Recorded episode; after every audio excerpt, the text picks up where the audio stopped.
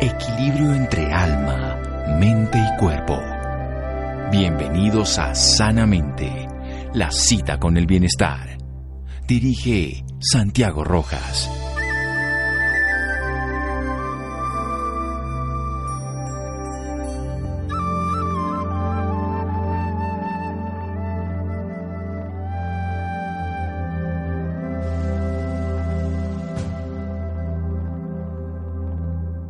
La eterna búsqueda del ser humano individual es destruir su soledad. Norman Cousins. Buenas noches, estamos en Sanamente de Caracol Radio. Para muchos es una epidemia, por decirlo así, aunque no es un nombre técnico.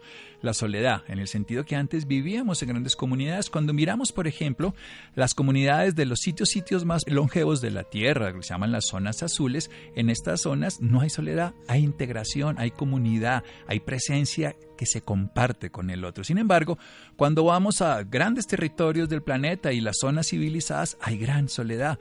Y la OMS nos habla de que esto afecta infortunadamente de manera desfavorable la salud. Vamos a hablar con un médico cirujano en la Universidad del Valle, especialista en terapias alternativas, medicina biológica, homotoxicología, educador en salud de Hipócrates, un centro de salud, un instituto de medicina natural y máster en fisioterapia de la Universidad de Barcelona y sobre todo agricultor orgánico, o sea, la faceta de médico, pero también de un cuidador del ecosistema y que nos nutre a través de un sistema orgánico, o sea, de la naturaleza, de la vida de las plantas para la salud. Y un amigo mío, Julio Calonge, qué honor, buenas noches, gracias por acompañarnos. Buenas noches, Santiago. Buenas noches a los oyentes. Eh, muchas gracias por esta invitación. Bueno, ¿es de la idea de Norman Cousins que la eterna búsqueda del ser humano es destruir la soledad o de la de Henry Thoreau que es jamás encontré un compañero más sociable que la soledad? O sea, ¿dónde nos ubicamos? ¿En, destruirla o en, o en hacernos amigos de ella? Bueno, son dos personajes totalmente diferentes, ¿no? Y, y cada uno, pues, mira el mundo de una manera diferente. Yo creo que a lo que se refiere Turo es a, el contacto que él estableció con la naturaleza. Pues diría que fue, tal, tal, vez fue el tercer hippie de la historia. Por eso. El primero fue Jesús, el segundo San Francisco de Asís. Creo que Turo fue, fue el tercero y él entendió y aprendió a ser amigo del bosque y, y seguramente encontró en, en, otro plano muchos elementales y, y, las, er, y, esa soledad es una soledad entre comillas, ¿no? Es que hay algo muy importante de mencionar, es que una cosa es la soledad cuando vos la buscas, eh, eh, digamos, conscientemente y uno la quiere. Y otro sabiendo que Exactamente, sabiendo que detrás está la opción de de pronto uno decir, interrumpo esto y me vuelvo a integrar. Y la otra es la soledad a la que te han condenado y no tenés más no, no tenés otro camino sino estar solo. Entonces yo creo que son dos, dos aspectos diferentes, pero creo que estaban hablando de lo mismo, ¿no? Finalmente. Sí, lo que estaba yo poniendo es un personaje como Turo, que es un amigo de la naturaleza, donde pues donde él se da cuenta que haciéndose amigo de su soledad se encuentra con el todo, y otro que es un científico que estuvo enfermo, que vivió la soledad y la amargura de estar enfermo hasta que se socializó y se mejoró de una enfermedad, una espondilitis anquilosante, y los dos tenían posturas científicas de la naturaleza, una ciencia de la naturaleza, una ciencia de la medicina, trabajando la soledad. Pero ¿cómo la ve usted? Cuéntenos este, este tema tan interesante que usted ha debatido en redes y en otros lugares sobre el tema de la soledad.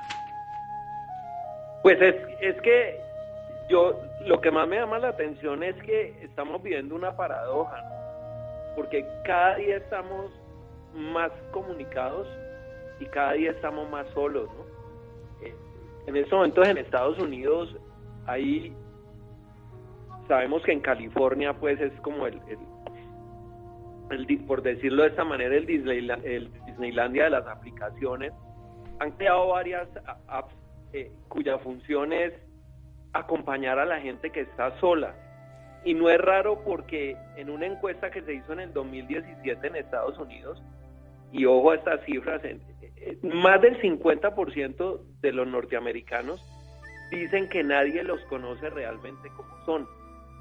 Y el 46% decían en esa encuesta, una encuesta hecha por Ipsos, eh, una encuesta bien hecha con significancia estadística, el 46% decían sentirse muy solos la mayoría del tiempo.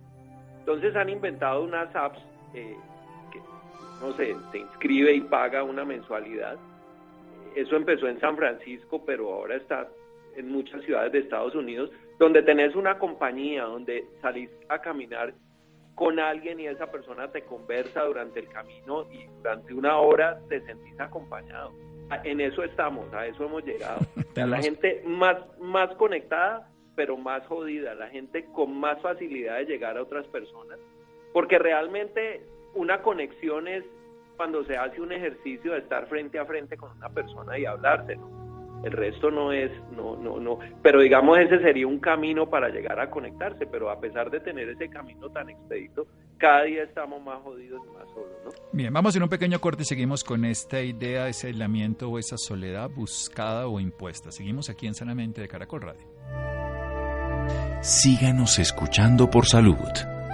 Ya regresamos a Sanamente. Bienestar en Caracol Radio. Seguimos en Sanamente.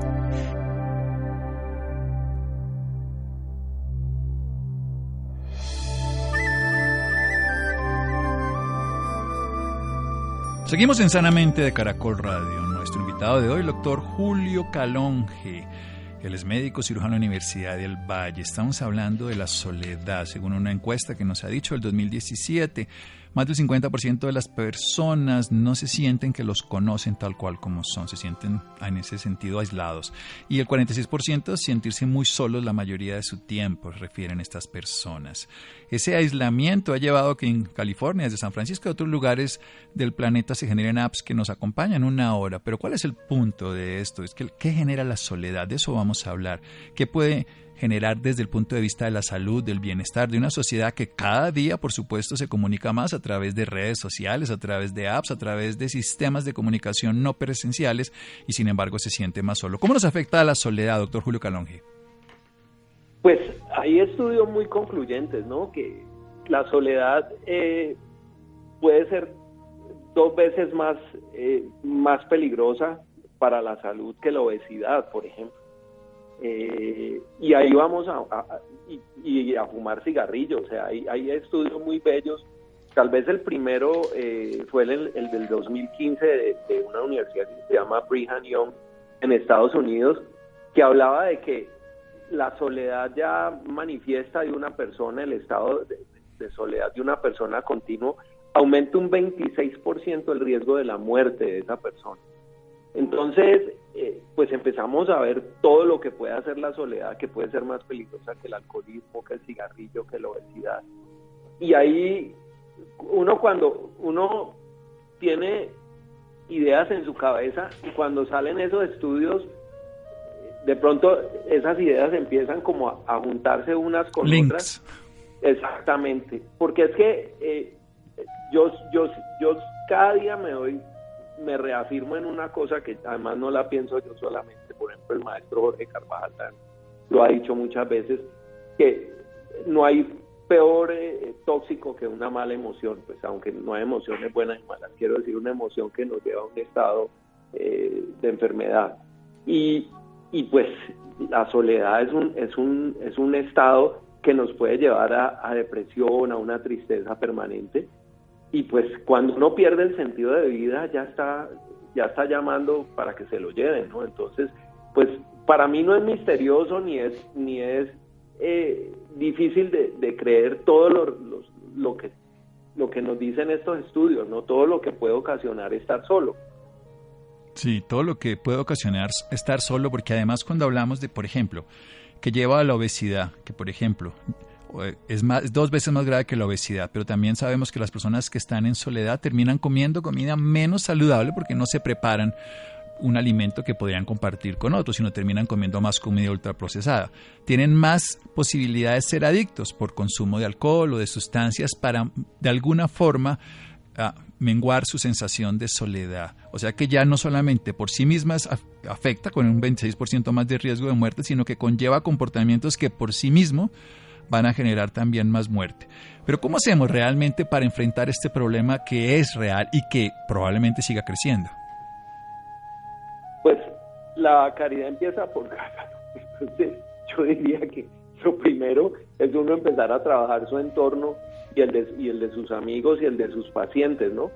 uno eh, de alguna manera eh, cuando funda un hogar empieza a tener una desconexión con la gente que uno ama, que también son sus amigos, y uno empieza a tomar distancia y, y de un momento a otro, cuando los hijos se van de la casa, de pronto uno dice, bueno, ¿y yo qué estoy haciendo acá? Entonces, parte del plan es uno tener su espacio, uno crear sus sueños. Yo creo que no hay, no hay un aliciente más bello para vivir que uno tener un sueño o varios, o varios sueños caminando, ¿no? Eso es, eso es como lo que, a partir de eso yo puedo permitirme estar solo por ratos y sé que después de que esté trabajando en mi sueño puedo tomarme minutos y puedo ir a visitar a un amigo o hablar con la gente y eso es lo que realmente pasa en las zonas azules, ¿no? Las zonas azules eh, uno pensaría eh, que son eh, zonas donde la gente pues no come sino lechuga y, y hace yoga y medita. No, no es así. y no es así, resulta que vos estar en una charla chévere con un, con un amigo hace que, que, que vos, eh, para mí eso es una especie de meditación, ¿no? Es, una jornada, de, una conversación interesante con alguien, una jornada con los amigos. Eso es como estar en un estado de meditación, ¿no? Y, y lo, tal vez el sello característico de las zonas azules es la solidaridad, ¿no? Eh, todos ellos se arropan, se cuidan entre ellos, eh, están pendientes de lo que les pasa. Si hay uno enfermo, todos lo cogen, lo llevan, lo arropan, lo cuidan. Y no hay nada más bello que eso, ¿no? sé, tal vez, tal vez la emoción más fuerte es uno poder sentir el amor de alguien que es amigo de uno o, que es familia, ¿no? Sí, sin duda. Esto en Okinawa, Loma Linda, el Golfo de Nicoya, aquí, bueno, en Cerdeña, también allá en Grecia. Lo que es bien interesante es que son comunidades que tienen, uno de cada diez individuos tienen 100 años y además uno de cada veintitantos tiene 110 y esto se debe básicamente a un estilo de vida saludable, pero ese estilo de vida no solo incluye que están al sol, hacen ejercicio, sino que se comunican permanentemente, que entre ellos se abrazan, se contienen, estructuran unos vínculos que van más allá de una familia biológica y una familia cultural, sino de una, una estructura de unidad de criterios, de pensamientos, de, de diálogo permanente. ¿Cómo, ¿Cómo generarlo ya? Salgámonos entonces de eso que empezó la solidaridad por casa y en este caso empezar con la familia, con los amigos, con renovar esos vínculos que perdemos a través muchas veces simplemente de que nos aislamos, ya ni siquiera de una manera obligada, sino por la búsqueda de nuestros propios intereses egoístas. ¿Cómo seguirlo esto como un vínculo para la sociedad, doctor Julio Calonge? Bueno, eh, yo, yo creo que, y, y, aquí una crítica eh, muy respetuosa y constructiva para los médicos, yo creo que, bueno, voy a irme una anécdota que me pasó con un paciente cuando yo empecé a hacer medicina integrativa hace 20 años que empecé trabajando donde Arturo Virne, yo estaba eh, con un paciente eh, que tenía una degeneración macular, y yo empecé a trabajarlo, a darle homeopatía, a hacerle terapia neural. Bueno, pasó un mes y medio y el paciente no se mejoraba y no se mejoraba, pero seguía yendo semanalmente. Y yo tuve como la, la sinceridad de preguntarle, eh, bueno, usted no está mejorando, pero ¿por qué sigue asistiendo a mi consulta? Y me dijo, es que eh, yo tengo en usted encontrado una persona con la que me puedo sentar a hablar y eso me, me pone muy bien así no, así no esté mejorando mi visión. Entonces, eh, yo creo que vos preguntás qué estrategia podríamos tener para que esa soledad empiece a, ser combatida como, como una epidemia, como una enfermedad que ya pues tiene, ya se sabe claramente qué produce. Y yo creo que los médicos tendríamos que empezar, y ahí voy a la crítica constructiva, a sentarnos con los pacientes, a mirarlos a los ojos, a hablar con ellos, a hablarles de la importancia de no perder los vínculos con los amigos, con la familia. Yo creo que la labor educativa debería empezar en nosotros, ¿no? Creo que eso sería lo... y creo que muy pocos médicos hacen ese trabajo, ¿no? O hacemos ese trabajo de sentarnos a hablar con la gente y hacerla cambiar hábitos. Finalmente, yo pienso que eh, un médico debe ser un gran educador.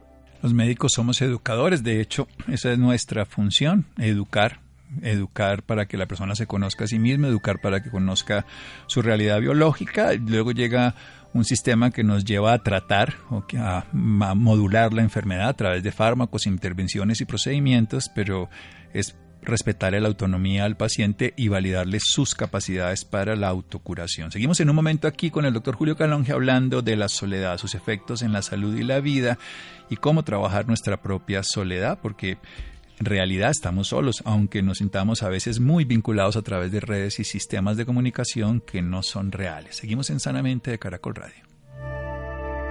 Síganos escuchando por salud.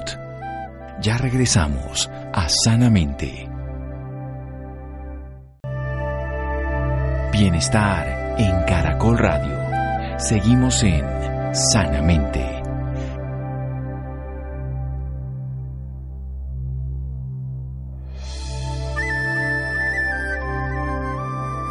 Seguimos en Sanamente de Caracol Radio. De las experiencias se aprende y de las experiencias de estas comunidades de zonas azules donde la longevidad y la salud es extrema nos quedan varias enseñanzas, además de una alimentación viva, además de un descanso y además del sol y del ejercicio que todos conocemos, hay un vínculo importante en esas comunidades, poblaciones que tienen más de 100 años, en uno de cada 10 habitantes, poblaciones que llegan a tener además una salud que llamaríamos hoy modelo, porque no existen las poblaciones más desarrolladas y con ciudades mucho más constituidas en cuanto a sistemas sanitarios, sino porque ellos comparten entre sí su vida, son solidarios. Estamos hablando con el doctor Julio Calonge de la soledad, como el aislamiento no buscado o buscado en este caso como soledad, búsqueda interior, tiene sentido, pero ese aislamiento obligado por el sistema que nos lleva a que tengamos más posibilidades de morir, un 26% más posibilidades de riesgo de muerte por el solo hecho de tener esa sensación de soledad, que cerca de la mitad de la población en los países desarrollados se siente solo y que siente que no es comprendida por los demás. ¿Cómo hacemos? Este, esta transición. Sigamos con ese diálogo que nos está diciendo que como médicos tenemos nosotros que empezar con nuestros amigos, con nuestra familia, con los cercanos, pero también educar a las personas en ese sentido. No todo se mejora con medicamentos. La historia de Julio se la voy a completar. Yo tuve una paciente que tenía un dolor de cabeza de 25 años. Le formulé un remedio y por alguna razón eh, la señora no lo recogió y la llamé a la casa. Yo llamo a muchos pacientes sin problema y tiene mi celular. Y me quedé hablando con ella una, una tarde, una noche, y la señora se le quitó el dolor de cabeza y nunca se tomó el remedio. Y pasaron un par de semanas y volvió y me dijo, mire, yo no tomé ningún remedio, no lo recogí, no sé qué, pero me mejoré. Y nunca, y pasaron muchos años, nos hicimos amigos después y nunca más le volvió a doler la cabeza. Y dijo, ¿sabe qué? A mí lo que me pareció es que yo le había importado a usted y nunca me ha sentido que le había importado a nadie. ¿Cómo logramos eso, doctor Calonge? Eh, con una sola palabra, ¿no? Amor. Yo pienso que, que, lo que hiciste fue un acto de entrega, de generosidad. Y así el paciente no lo lea muchas veces conscientemente, lo lee inconscientemente. Entonces, pues ahí está el remedio, ¿no? Ahí está. Curaste, porque es que eh, detrás de ese no le importo a nadie, el, paso que sigue es me voy a aislar, ¿no? Me voy, me voy porque como no le importo a nadie, pues me voy y me, me tiro a ver televisión o a ver una pantalla de un celular. Entonces, eh, cuando actuamos y le damos valor a la gente y le damos, eh, le, damos amor a la gente, pues la gente empieza a, a, ver que hay luz, a ver que puede haber otras cosas que les permitan pues eh, dejar ese estado o impedir que lleguen a ese estado de soledad, ¿no? Porque muchas veces esos estados son buscados por la gente cuando la gente se siente se siente como un trapo, mejor dicho, se siente que nadie la quiere, nadie la valora, entonces empiezan a hacer eh, aislamientos y pues muchas de esas personas terminan es suicidándose, ¿no? Terminan es, si yo no le valgo nada a nadie y si no tengo ningún sueño, ninguna, ningún objetivo de vida, pues para qué estoy aquí. Entonces terminan atentando contra su vida. Sí, esa es una de las realidades más comunes hoy, la, el suicidio de adultos mayores que antes no existía y en Colombia es menos común porque afortunadamente los abuelos y en comunidades asiáticas también los adultos mayores son parte de la comunidad. Pero en otras civilizaciones donde se vuelve un estorbo y un mueble viejo y terminan aislados en algunos lugares sin sentido y sin compañía, terminan ellos afectando la parte cognitiva y la depresión e incluso habiendo un aumento del suicidio por la misma razón, ese compartir que perdemos todos nosotros. ¿Cómo generar vínculos? Porque usted está hablando de, algo bien interesante, son esos vínculos que tienen sentido y nos lo dice de una manera que las redes sociales no lo logran. ¿Cómo generar vínculos que tengan sentido, que cuando se necesiten estén dispuestos? Pues yo creo que ahí depende, vos sabes que uno establece una relación con una persona y, es como un partido de tenis, ¿no? Vos tenés que vos tiras la bola, te la devuelven. Entonces, eh, uno empieza a construir vínculos, pero los vínculos uno los tiene, los tiene que ir construyendo desde que, desde que está muy joven con la gente, ¿no? Con los hijos, por ejemplo.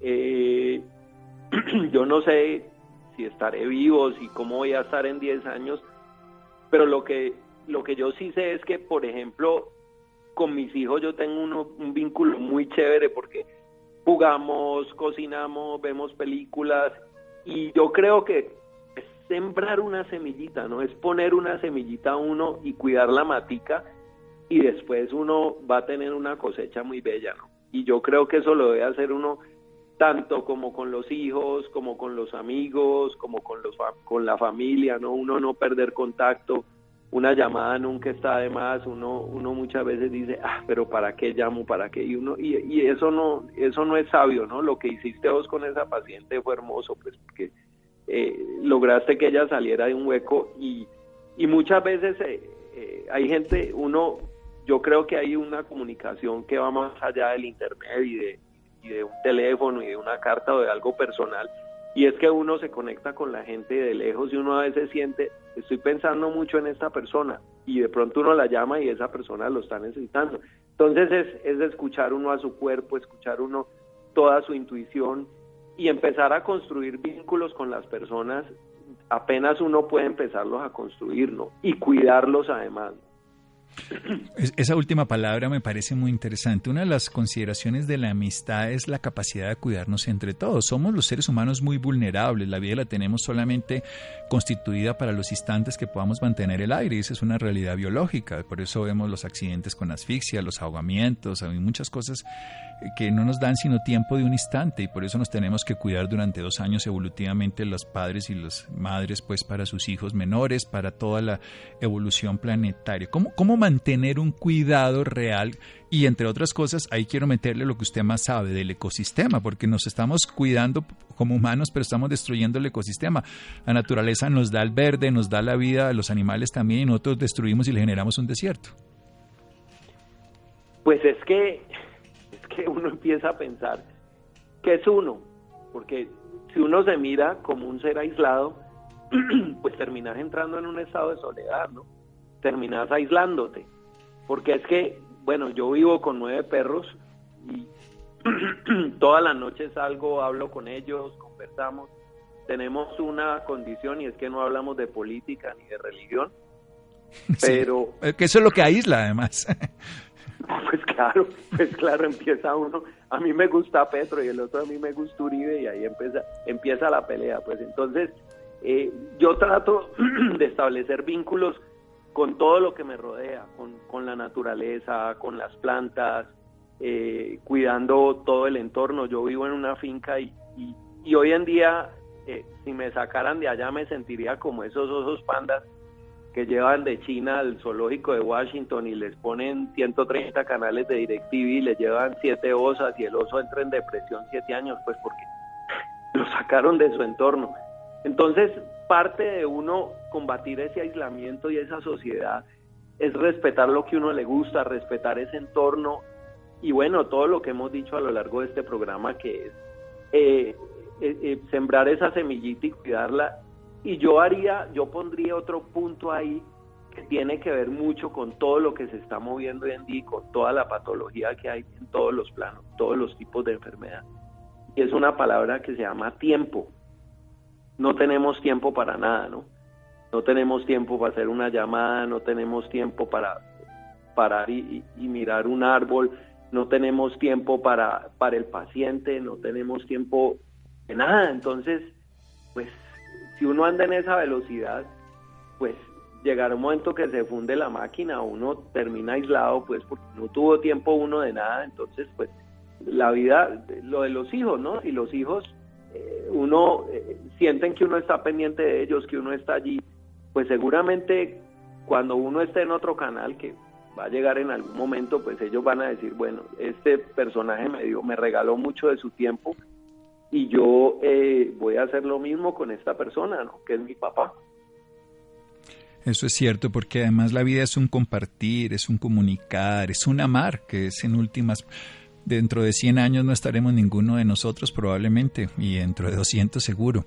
Y esa realidad hace que tengamos que aprovechar ese tiempo presente y al final de la vida, cuando uno lee los libros y lo que yo he trabajado con muchos pacientes terminales, las personas se arrepienten y simple y llanamente lo único que quieren es tener el amor y las relaciones, el éxito, el gozo mundano, todas las estructuras de poder que han adquirido, todos los triunfos que se puedan llamar así desde el éxito social no tiene ningún valor y lo que tiene valor es el sentido de los amores vividos, las experiencias compartidas.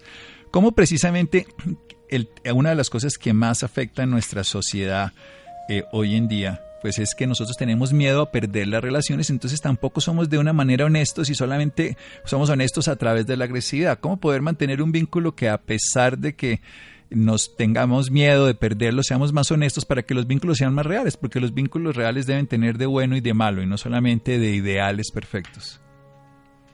Pues vos lo dijiste, ¿no? La, sinceridad tal vez es el instrumento más poderoso para que una relación se conserve a lo largo del tiempo.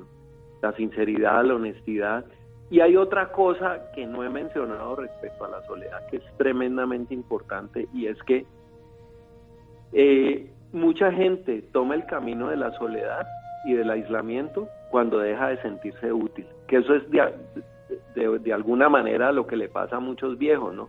Yo siempre recuerdo la anécdota que contaba mi papá, que cuando él era jefe del departamento de, ortopedia en la Universidad del Valle en el año 64 vino un vino el director de el jefe del departamento de la clínica Mayo de Estados Unidos y estuvo dos meses aquí y el este personaje estuvo con mi papá feliz acá y todo y mi papi era un tipo sano sin ningún factor de riesgo y después de que estuvo aquí eh, volvió a, Minnesota pues a, la clínica Mayo y eh, como a los 10 meses se jubiló y seis meses después le dio un infarto fulminante y se murió.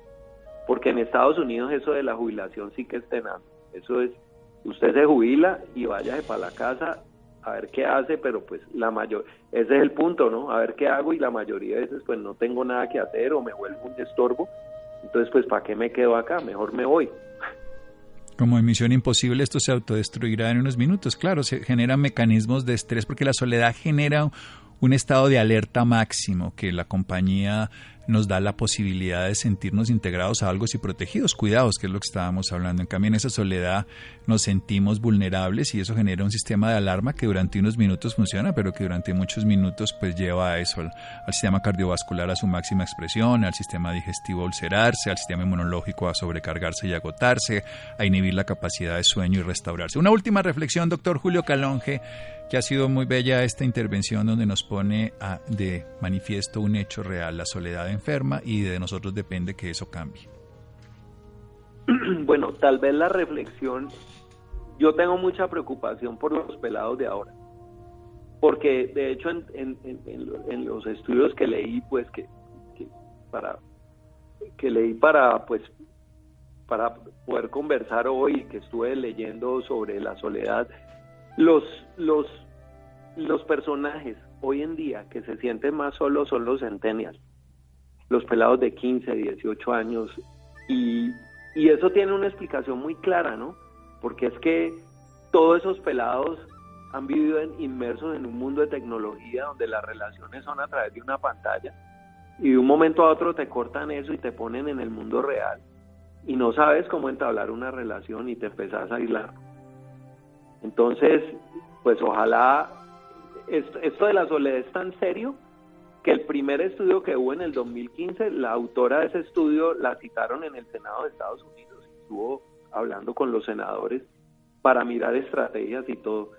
Pero yo, yo siento que, yo siento que los gobiernos ni le ponen muchas bolas a pesar de esa citación en el Senado y cada vez la gente es más individualista, ¿no? Cada gente, y eso es lo que pasa en el primer mundo de una manera muy tenaz.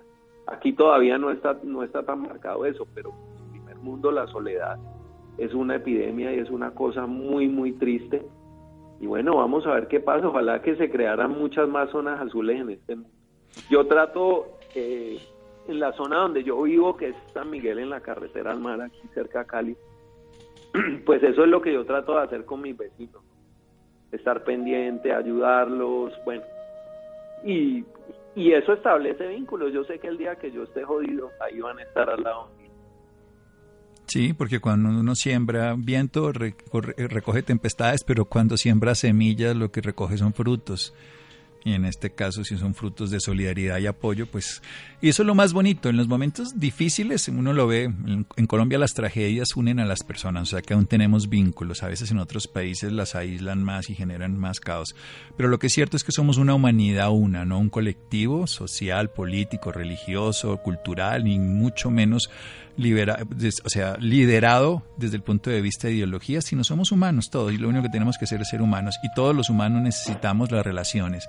Vivimos a través del otro, nos compartimos con otro, nacemos a través de otro, vivimos gracias a ese otro y necesitamos hasta el día de la muerte tener ese otro. O sea que la solidaridad, el apoyo, la comprensión y la compañía no son retóricas, son necesidades biológicas y hoy la ciencia nos dice que la soledad es un mal consejero para vivir nuestra vida y es un factor de riesgo 26% más de morir y además que el 46% de poblaciones desarrolladas se sienten solos. Un abrazo, mi querido amigo doctor Julio Calonge. ¿Dónde lo pueden ubicar usted? Gracias.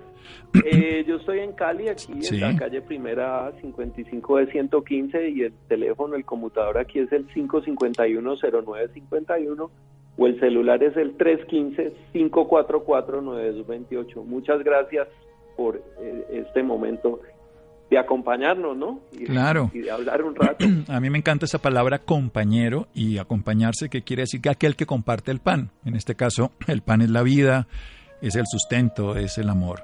551-0951 en la ciudad de Cali, el doctor Julio Calonge. Estoy quien ponerle un número 2 a los que llamen por fuera para, es un médico holístico, trabaja en homotoxicología, biología y además agricultor orgánico. Se comunica con la naturaleza, con las plantas, educa a través de la nutrición.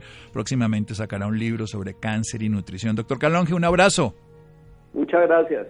Bien, seguimos en Sanamente de Caracol Radio. Síganos escuchando por salud. Ya regresamos a Sanamente. Bienestar en Caracol Radio. Seguimos en Sanamente.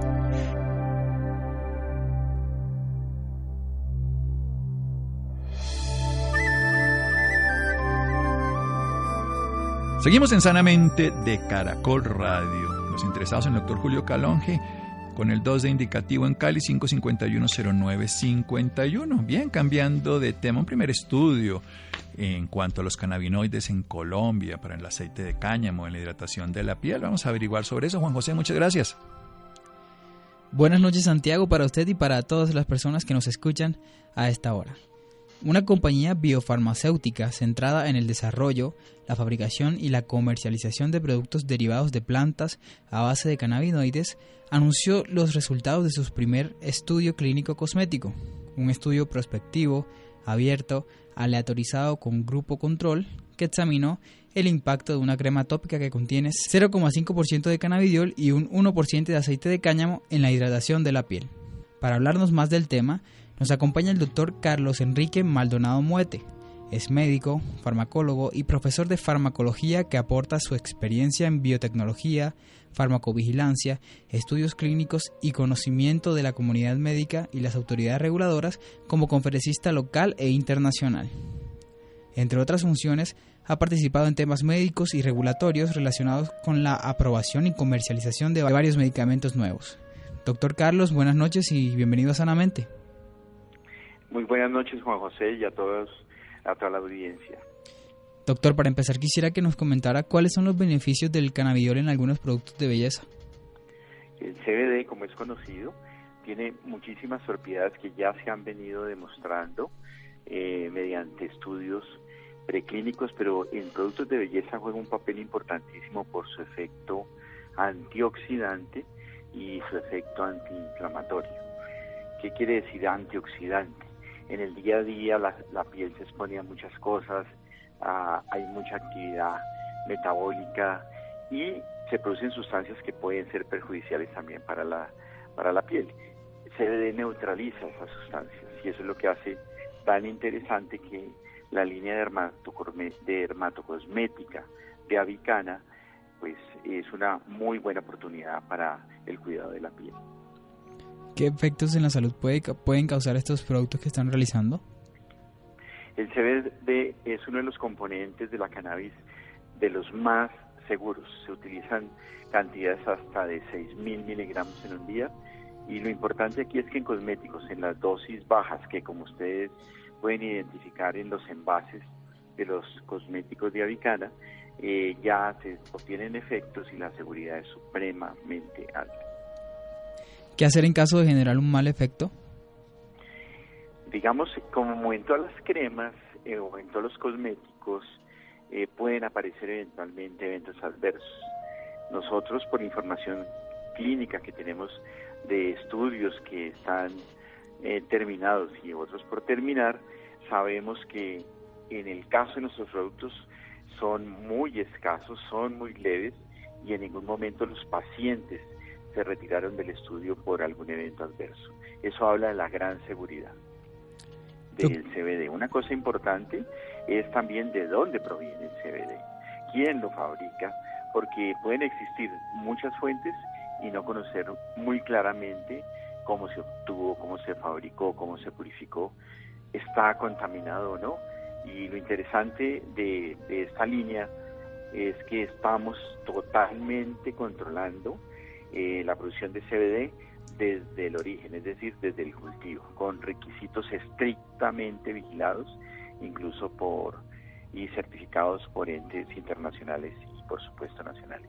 ¿Cómo es ese tema legal en cuanto al producto?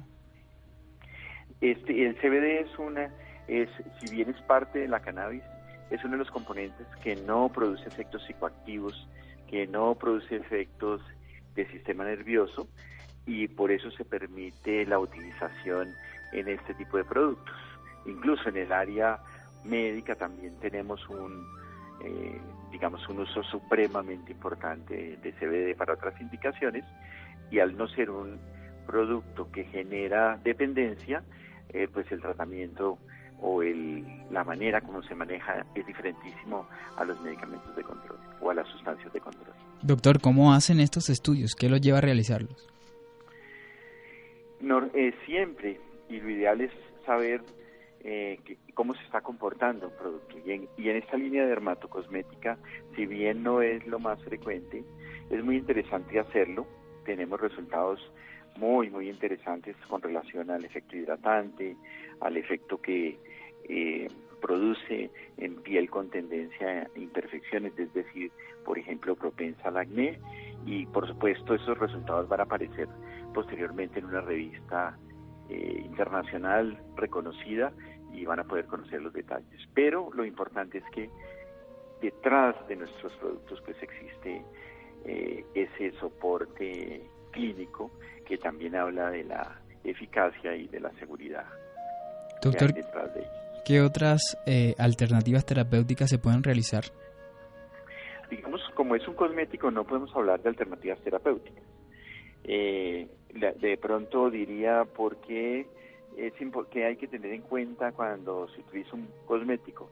Para mí, importante, y es una recomendación también, que sepamos qué es lo que tiene, qué cantidad tiene, y eso ya es un elemento importantísimo. El otro es, por supuesto, la todo el proceso de elaboración, que sea riguroso, que sea demostrable, que cualquier autoridad que lo visite demuestre que está cumpliendo con esos requisitos y sobre todo garantizar que no existan contaminantes. ¿Y el CBD solo lo utilizan con, con fines estéticos? Eh, gracias por la pregunta. En absoluto. La cantidad de indicaciones que tiene potenciales son grandísimas, pues, desde propiedades eh, antibacterianas, eh, antidiabéticas, eh, y la lista es grande. Podríamos hablar también de un rol importantísimo en el manejo de la ansiedad, en el trastorno de sueños, en algunos procesos inflamatorios. eso solo de CBD. El gran potencial que existe precisamente de esta planta es que hay otras sustancias como primos del CBD, por ejemplo CBG, eh, con propiedades muy interesantes en osteoporosis y, eh, y todo esto se está evaluando. Por ejemplo, en epilepsia hoy en el mundo ya está aprobado un producto con CBD y que tiene beneficios demostrados en algunos tipos de epilepsia refractaria. No en todas, pero eso hace que el potencial terapéutico de moléculas como CBD y CBG sean bastante, bastante atractivos. Perfecto. ¿Y cuál es su consejo para nuestros oyentes?